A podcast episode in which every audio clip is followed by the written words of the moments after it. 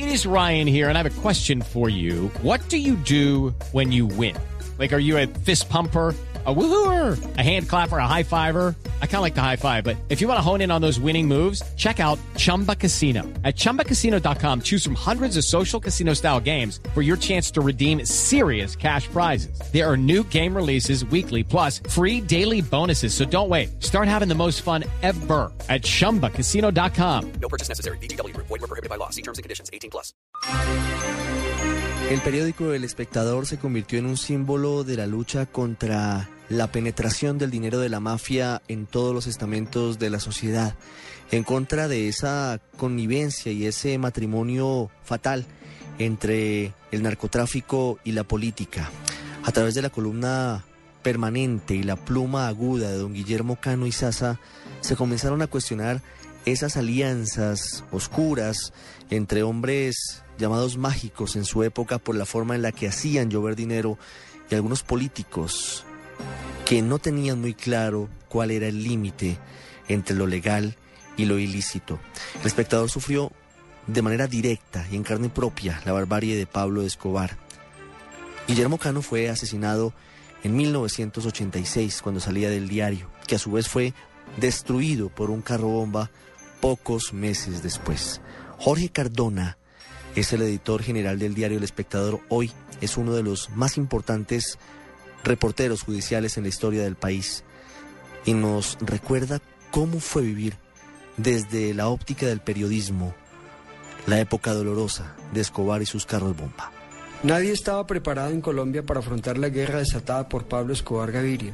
Tampoco el periodismo, que pronto se volvió uno de sus blancos predilectos.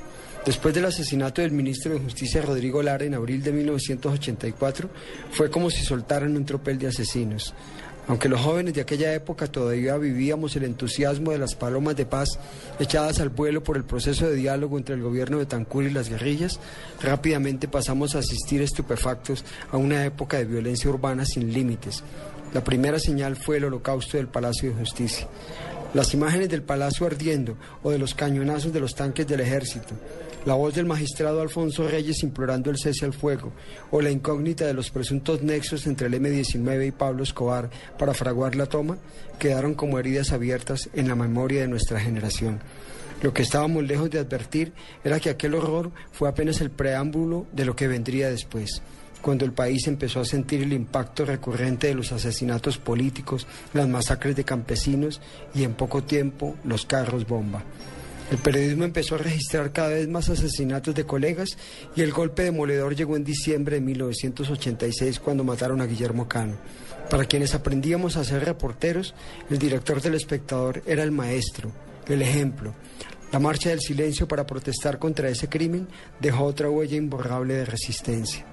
Desde entonces, quienes ejercimos el periodismo desde el escenario judicial, empezamos a acostumbrarnos a acudir a los sitios de los atentados, a revelar identidades de víctimas o a relatar historias de sobrevivientes. No sé cuántas veces emití informes de sepelios de líderes políticos o en cuántas ocasiones recibí la misma orden, reacciones de las autoridades, de la oposición, de las familias. Luego proliferaron los carros bomba. Hasta en la esquina de mi casa explotó un petardo que dejó mal herido al vigilante de un banco. Todos los ciudadanos, no solo los periodistas, vivíamos con la sensación de que cualquier carro parqueado en una esquina iba a volar en mil pedazos.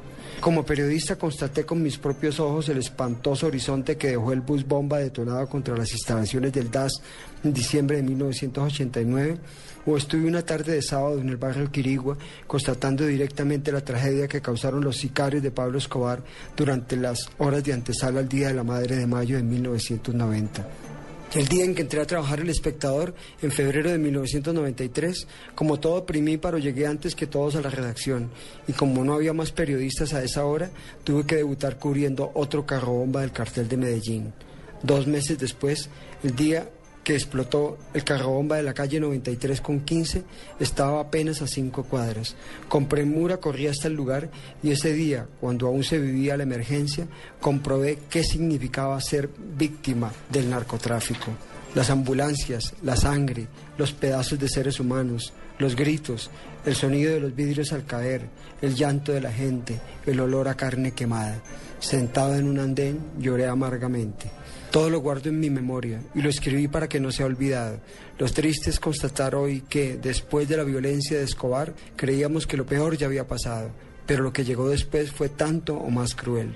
Los años 80 fueron aterradores, pero los 90 resultaron espantosos. El paramilitarismo se sació matando, la guerrilla multiplicó su maquinaria de muerte hasta extremos impensables, el Estado se equivocó y a pesar de sus héroes también dejó villanos, y entre unos y otros el narcotráfico arrasó con todo lo que pudo, solo que Colombia fue superior a todos los asesinos y sigue en pie de lucha.